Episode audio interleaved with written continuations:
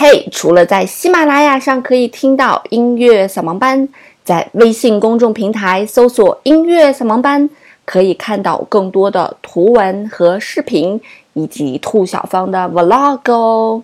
我在那里等着你，只要在微信公众平台搜索“音乐扫盲班”就可以找到喽。嘿，周六好，我是你们的主播兔小芳，欢迎来到音乐扫盲班。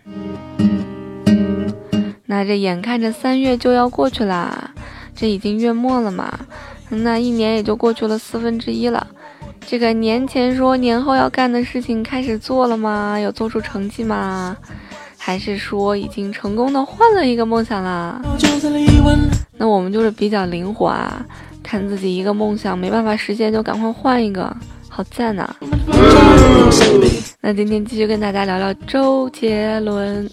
昨天其实已经跟大家聊了一些了，他的音乐为什么好听啊？跟大家聊了两点。如果想听的同学可以出门左拐去看看那期节目。那么今天会跟大家一起来聊一聊周杰伦，同时呢会给大家送一些礼物啊。我们一共有二十个星巴克的杯子要送出。那关注我们的节目，然后发私信给我，我会在所有给我发私信的人当中挑整数啊，就是如果人少的话就是五十十五，如果人多的话就是十二十三十啊，这样挑出来二十位幸运观众，然后把那个星巴克的杯子送给你，不是邮寄给你。继续来聊周杰伦啊，我们都知道周杰伦是被吴宗宪发现的嘛。然后宪哥一直有一个梦想，就是唱歌，所以他就签了很多可以唱歌写歌的人，嗯，但是他唱歌吧，就一直也就没火呀，对吧？周杰伦其实给他写了很多好听的歌，比方说《屋顶》，你比从前快乐啊，因为从前快乐这首歌是方文山先写的词，然后给了周杰伦让他去写曲子的，其实这还是蛮有难度的。因为如果你要先有词的话，你比方说几个字儿，那你搭配的那个旋律上来的话，嗯，就是会对你的旋律产生一定的限制。尽管如此，杰伦写的歌还是很棒的啦，对吧？那首歌还是很好听的。但是吴宗宪也没有火呀，所以当年梁栋就说吴宗宪嘛，说听到吴宗宪唱歌，觉得这个世界真是太荒谬啦。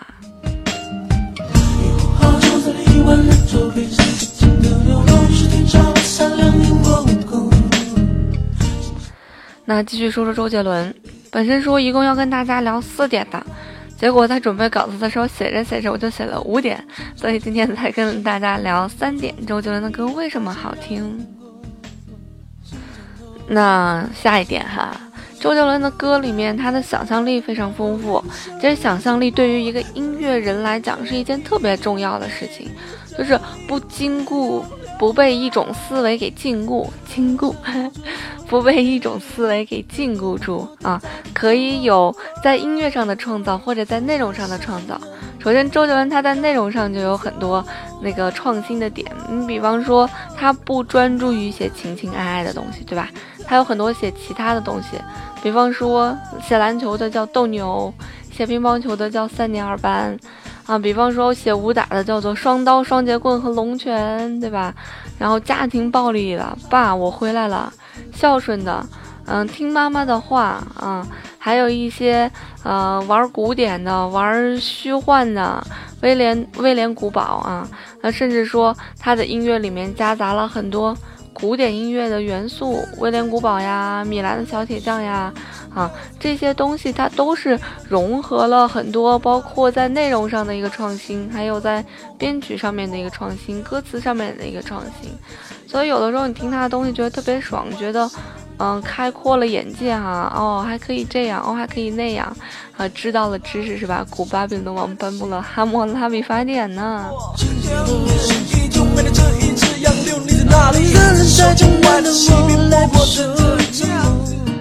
所以就是他的歌有非常多的一个层面，尤其是在前三张专辑啊，我个人觉得，然后他给人他给人那种感觉就是你从来想不到的事情他却做了，而且还做的很好听，啊，这就是一个音乐人应该有的天马行空的想象力。不然要是被市场所束缚，总是写一些情歌的话，你可能音乐的那种元素和维度就会少了。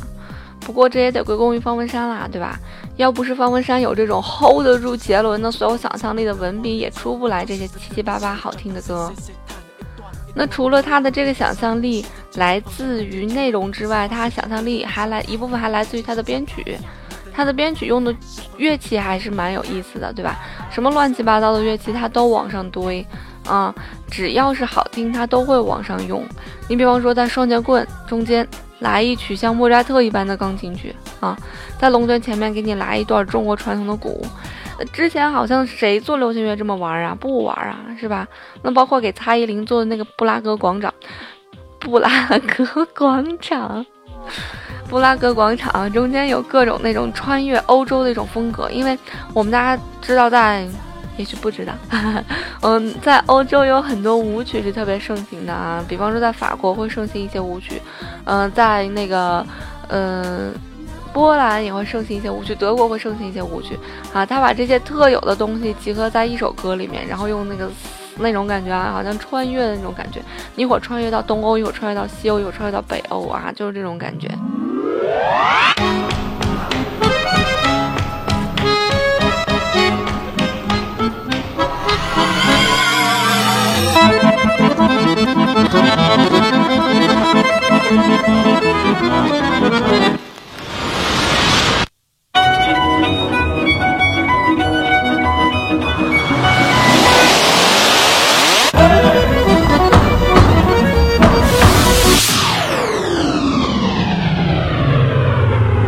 反正他这种感觉就是我脑袋里面闪过的念头，我都要和我的音乐去结合，而且他有非常好的这种掌控能力，让你觉得不过不多，刚好好听啊！这都是对他的一种想象力的一个把控，一种想象力的舒展和一种想象力的把控，我觉得还是蛮厉害的。那如果一个音乐人失去了想象力，其实真的要比。播新闻联播还要可怕啊！就是创作里面一定要对创作有那种激情，有那种渴望，有那种我要想做一些新的东西出来啊！这也就是为什么在好歌曲里面，大家听见的有些歌其实大家觉得不好听啊，但是好多好歌曲的导师觉得非常有创新，非常有点，哎，非常赞。那也是因为他有一个创新的意识在啊，他有一个创新的感觉在，他把这个东西实践了。啊，然后很多导师就会觉得，哎，我没有听过，很新鲜，所以觉得这个东西值得拿来一试。那除此之外呢，周杰伦他的歌里面，他的歌的层次非常的丰富啊，他的歌里面有很多伴唱啊。我们知道，在呃录流行歌的时候，他不是只有一个人声就完了，你会发现，嗯，唱现场的时候，那个嗯主唱旁边会站四五个人嘛，在旁边嘟吧哒啦，这种啊，这种其实就是伴唱。啊，所以他的歌里面他会设计很多这样伴唱的一个成分，有的时候不仅仅是人声的一个叠加，就是说他给他会给你加一些声部，就像我们唱合唱一样啊。比方说那个我想就这样牵着你的手不放开，然后他给你底下声部，我想就这样牵着你的手不放开，他会给你在底下再叠加一个声部，让你产生一种和声的这样一个效果啊，这就是一种伴唱。那么除此之外，它还会给你叠加一些其他的声音出现，嗯，这种声音可能是一种其他的旋律。你比方说你在听他的那些说唱的歌的时候，他会垫一个旋律在里面铺着，啦啦啦啦啦啦啦啦啦啦啦啦啦，然后还说又微凉的晨露沾湿黑礼服。啊，它都会有这样一种陪衬的感觉在啊，这种两个主线条都在，一个主线条是由他的人声完成的，一个主线条是由他选择的一种其其他的乐器来完成的。哎，这个时候会给你的感觉就是啊，这个音乐的层次好像还蛮丰富的。我们买这样一个东西，其实，嗯，在古典音乐里面，我们把它叫做复调的一个东西，就是它有很多很多旋律叠加出现。这也是早期音乐形态的一个非常大的一个特点。那么后面会跟大家去聊聊这个东西。那我一个做后期的啊，就是帮帮人修走音，让你声音变得更好听的一个朋友，他跟我在聊过周杰伦的后期缩混啊，他有些地方还会做一些左右声道的处理。比方说有几句伴唱从左声道出来，有几句从右声道出来啊，就是或者有的时候一起出来啊。这是一个什么样的感觉呢？就是大家小的时候玩过一个叫音幻屋的东西吧，就是你戴上耳机，然后人家跟你说鬼故事的那种，啊，就是这种感觉。有的时候从右边出来了个剪刀，有的时候从左边好像来了个人，所以这样就给你造成了嗯很美好的一种听觉体验，让你觉得听觉不单一，它的维度非常的多，这是它层次丰富的一点。那么最后一点，有没有夸得很专业？啊，最后一点呢，不得不说周杰伦这个人，他真的是写旋律非常牛逼的人。写旋律这件事情吧，非常的残忍，就是这个他真的是一个天分啊。周杰伦常说，我我写旋律，我上厕所就写好了，我在机场就写好了啊。但是很多人写旋律，很多音乐人在写旋律的时候，他就是改改改改改改改改改改改改改啊。或者很多音乐人觉得我的旋律写的，好像。唱完这句能唱到下去了，这是不是太顺了呀？我要让它怪一点儿，我给它改一改啊！我觉得这些都是病啊！我以前写歌的时候也有，也常有人说我写的顺，我就往怪里面改，就是越改越难听。其实这个难听，它就背离了流行音乐它应该。有的一种特点，什么叫流行？那就是大家喜欢了，大家喜欢的东西什么好听的东西嘛，对吧？所以对于流行音乐来讲，好听的东西一定要摆在第一位的，否则就去做独立音乐好了，就去做氛围音乐好了，做一个叫做 New Age 的东西，新世纪的东西，而不要来做流行这种东西。但是能写出来好听的旋律，真的是一件非常困难的事情。不是好听的旋律就会突然砸到你的脑子脑子里的，你要等等这个灵感突然灵性于你，啊，这个时候你才能写出来一个好的旋律啊。所以在流行音乐里面，能写出来好旋律的人就是娘，他就牛逼啊，剩下的全部都是扯淡。所以有一些没有个性的音乐人就会被一群傻叉说的把自己的那个。写好听旋律的能力的这种优点当成缺点，当成太顺的这种一个缺点给盖正掉了。历史上就音乐家是这样啊，他的手稿写的特别牛逼，但是他怕自己的乐谱没有人去演出，然后他就肆意的让一些傻逼指挥给他乱改啊。哎呀，这个简直了！幸亏他的手稿写的比较工整，所以后人还是觉得他是一个非常伟大的人。这个是谁我就不说了，没给大家介绍，估计大家也不认识他。那莫扎特其实也写了很多旋律很好听，但是很简单的东西啊，所以莫扎特就有很好的一个叫做 melody sense，就是旋律感觉的这样一个东西。那么周杰伦也是啊，这种东西真的很难得。如果没有一个好的那个 melody sense，这个一辈子努力你也写不出来牛逼的旋律的，真的是非常的残忍。要不人家杰伦怎么能又有钱还去那莫扎？这就是一种天生的才华。其实我觉得像陶喆呀、林俊杰啊、王力宏啊，嗯，他们也有很好的 melody sense，否则他们也不可能火成这样。那但凡有好的 melody sense 的人，一定会在乐坛上有一定的地位的。你包括陈绮贞，哒啦哒啦哒啦哒啦哒啦哒啦哒，就这种东西，他写出来，他也是一个有好的 melody sense 的人。那周杰伦这种好的旋律感觉的这种感觉。跟他的那个古典音乐的功底是绝对绝对有关系的。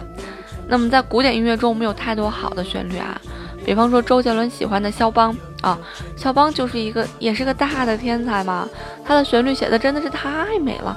你去听他那些夜曲啊，大多数人一听夜曲都会爱上这种旋律，所以很多人提起钢琴曲的时候就提到肖邦，为什么写的好呗？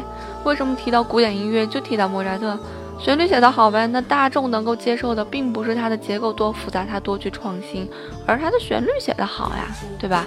所以我们就去喜欢它啊啊。那么当然，在节奏上面，我们前面就是提过那个 flow，还记得吗？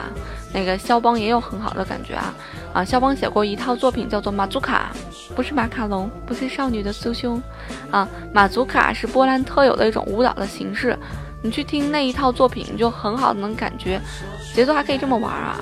啊，肖邦就说过一句话，说我这个马祖卡它不是舞曲嘛，是不是用来跳舞的？就是因为它的那个旋律特别的灵活，flexible，特别的灵活啊。那么在古典音乐当中，有很多人写旋律很牛逼，肖邦牛逼，还有个人叫舒伯特也牛逼。还有个公认的啊，流古典音乐里面旋律写的最牛逼的叫做柴可夫斯基柴可夫斯基啊，他们旋律都写得非常好，大家可以去听一听啊。那么周杰伦就是被这些牛逼的人影响了，再加上天赋，那自然就会变得很牛逼啦，是吧？而且流行音乐真的，它不像古典音乐那么难难玩儿，啊，它有很多重复的东西在嘛。我们前面给大家讲那个魔镜，还记得吗？就像上楼梯一样，那个模拟的一个进行，这个东西它其实就是一种重复，它不过把密骚变成倒密，把二楼变成一楼，它为的就是加强大家的这样一个记忆点。所以，流行音乐其实它写出来一首歌所用的那个东西的元素不是很多的，很多都是重复的，所以它很，它是一个比较好玩的一种音乐类型啊，简单玩的一种音乐类型。好啦，跟大家聊了这么多，它的一些其他大家常知道的一些优点我就不说了啊。其实有才华的人从来都不知道自己才华还可以这样一二三四五六七八九十这样分条写出来啊。对于他们来讲，他们去创作一首作品，那就是自然形成的，就是我想到了，我想写了，我想表达了，那我就去写出来了，他就牛逼了，啊！而我们这些人才会去分析他们究竟为啥牛逼呀？我原来这样是牛逼，那我跟着去学一学吧，啊！这都是我们。然后什么不懂的人，他们也想玩音乐的时候呢，他们就去会玩音响啦。你也不懂音乐，也想玩音响啊？那你有钱吗？哎，好啦，这期节目就到这吧。记得订阅我们的节目，然后给我发私信，那就有机会得到我们二十个星巴克杯子哦。不是全给一个人，是给二十个人。好啦，音乐不迷路就在扫盲班。那这期就这样啦，拜拜。